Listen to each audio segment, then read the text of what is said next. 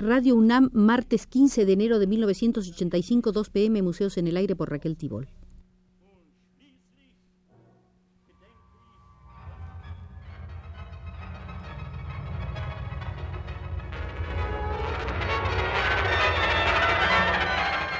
Museos en el Aire.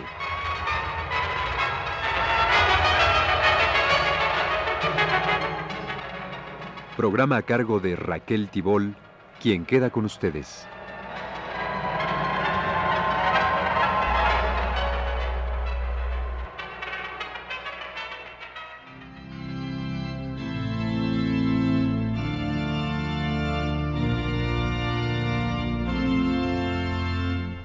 Será esta de hoy la última visita que haremos al Museo del Dr. Atl y en ella comenzaremos observando la equivalencia del paisajista Dr. Atl en su producción visual y en su producción literaria.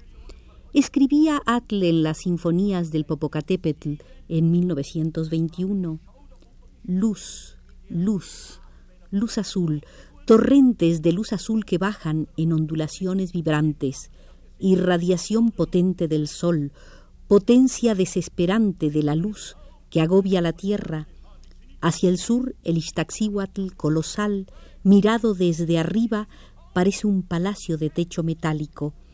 Se ha empequeñecido. Enormes regiones cubiertas de bosques, de valles divididos como tableros de ajedrez, y sobre ellos como una pequeña pirámide, la Malinche. Están sumergidos en luz. En el horizonte, sobre el fondo del mar lejanísimo que señala con una línea plateada la curvatura de la tierra, el pico de Orizaba que se levanta gigantesco y sañudo. No hay una nube en toda la inmensa bóveda celeste. La montaña enorme desciende y se aplasta, la tierra se ha vuelto uniforme, los montes son simples arrugas bajo el cielo sereno y profundo en la frialdad sin misericordia de la altísima atmósfera, el sol espléndido irradia.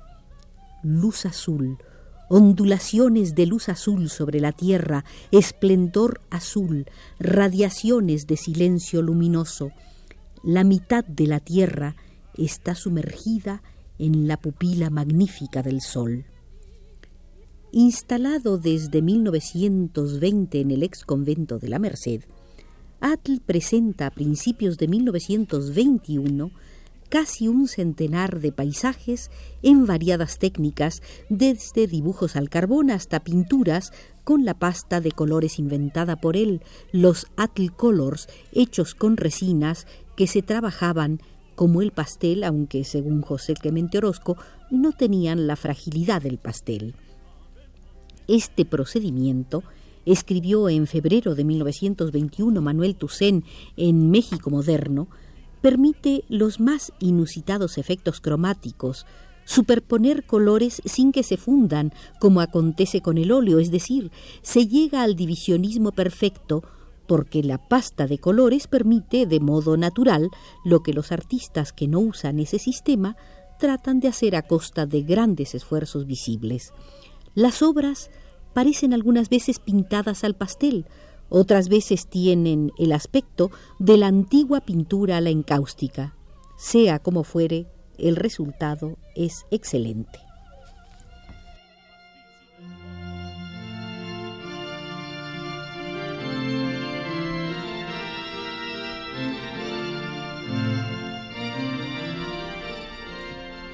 Prolijo estudio comparativo entre los paisajes de Atl como descripciones literarias o como construcciones plásticas, quizás resultaría que lo verbal antecede a lo visual, aunque pronto se corresponden. Antes de la serie presentada en 1933 en el convento de la Merced, en sus cuentos bárbaros se da un paisajismo vigoroso como tomado con gran angular. Valga como ejemplo el primer párrafo del cuento El ahorcado de 1930.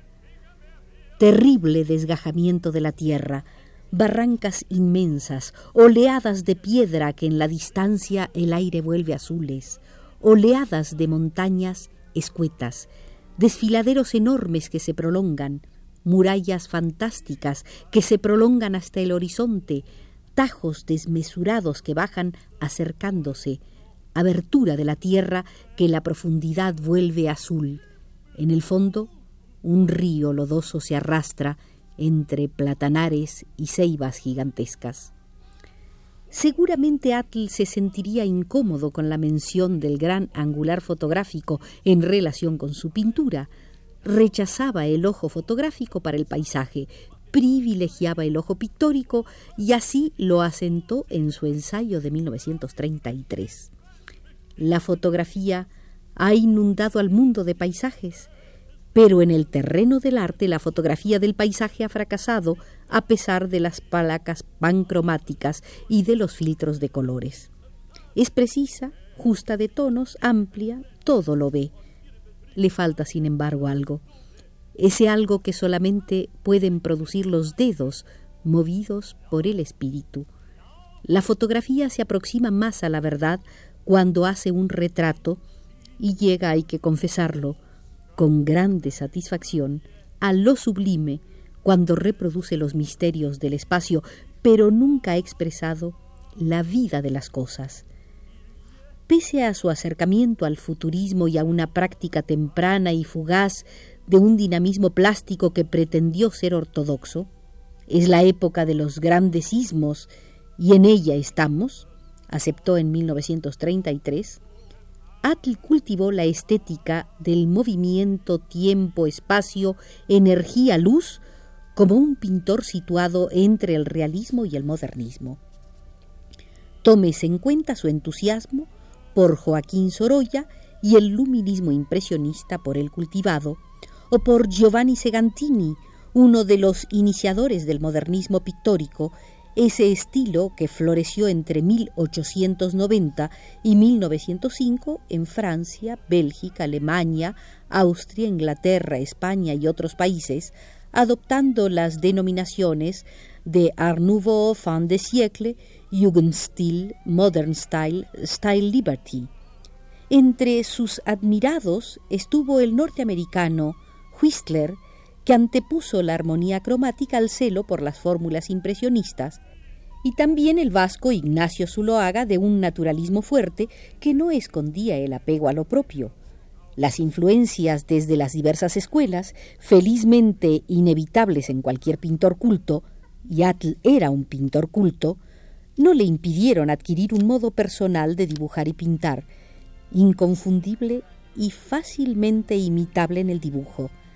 Atl no ha tenido seguidores ni imitadores, pero circulan numerosas falsificaciones de sus dibujos, donde el blanco del papel, descubierto por Atl con algún borrador, es sustituido por toques de gouache blanco.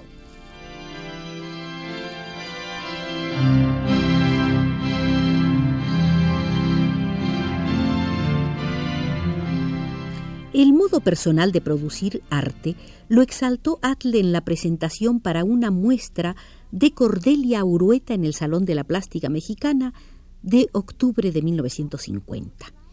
El pintor contemporáneo no está en las mismas condiciones al expresar sus propios sentimientos en el campo del arte en que estuvieron el griego o el egipcio o el italiano del Renacimiento quienes se encontraron invariablemente encausados en los cánones de una escuela y por consiguiente sus rebúsquedas no asumieron casi nunca sucesivos estados de renovación. Hoy se ve obligado a realizar esas rebúsquedas constantemente en el terreno de la técnica y en el de la plástica.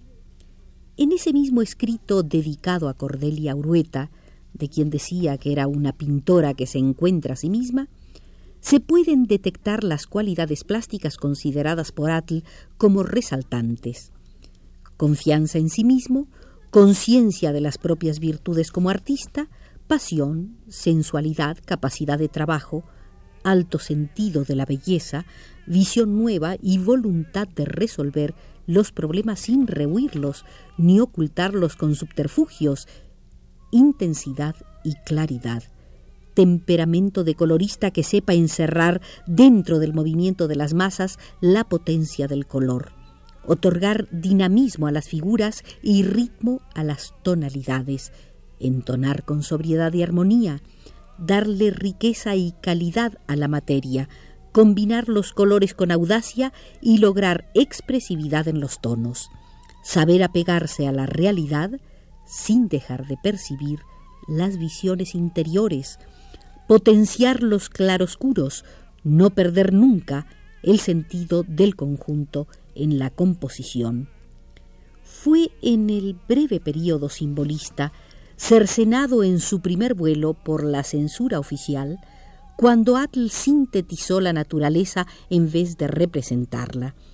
El secretario de Educación José Vasconcelos decía que no le gustaban las olas y los panoramas a la japonesa, cuando en verdad lo que no le gustaba o lo que le molestó en los tableros hechos por Atl en el patio de San Pedro y San Pablo fueron, por consideración a la mojigatería, los dos desnudos de mujer y los dos desnudos de hombre, símbolo de la luna y de la lluvia los primeros, y del sol y de un hombre que salía del mar los segundos. Si bien fue la tendencia del sintetismo con evocaciones orientales la preferida por Atl para cultivar el simbolismo, en las pinturas murales para la Secretaría de Educación Pública había ecos bizantinos, acentos geométricos y aún constructivistas. Supo conservar el carácter decorativo y filosofante propio de la tendencia. Habrá que seguir lamentando que Vasconcelos mandara interrumpir el trabajo.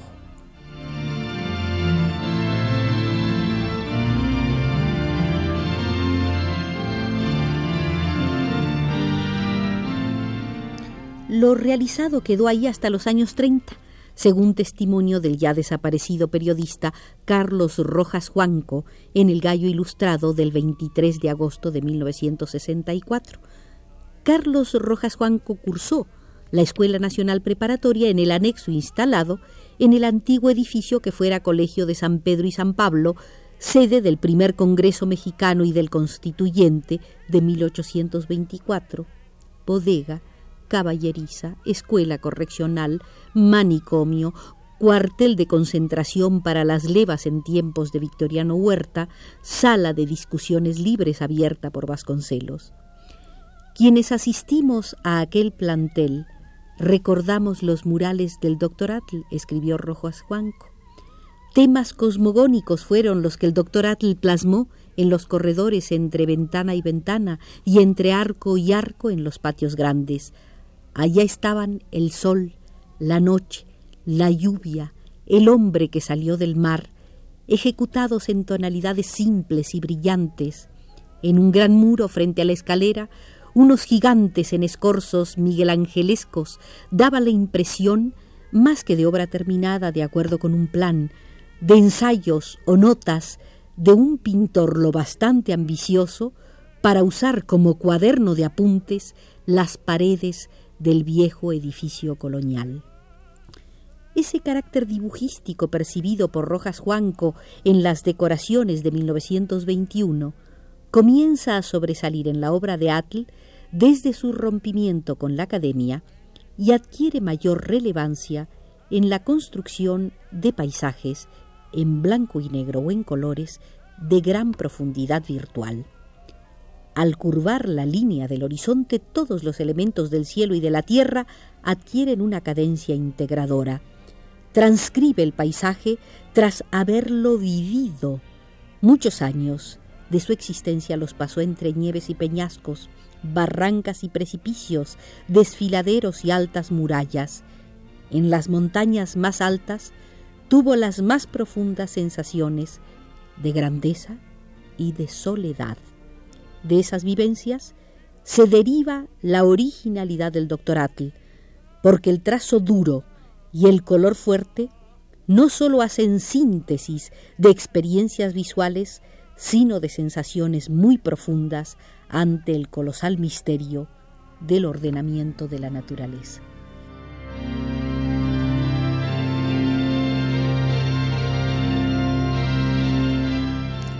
Terminamos así, queridos amigos, nuestra serie de visitas al Museo del Doctor Atl. Agradecemos a José Luis Aguilar habernos guiado desde los controles.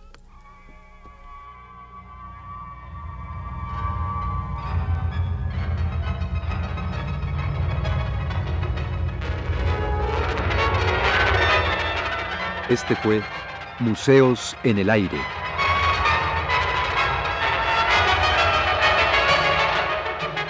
El programa de Raquel Tibol que se transmite todos los martes a las 14 horas.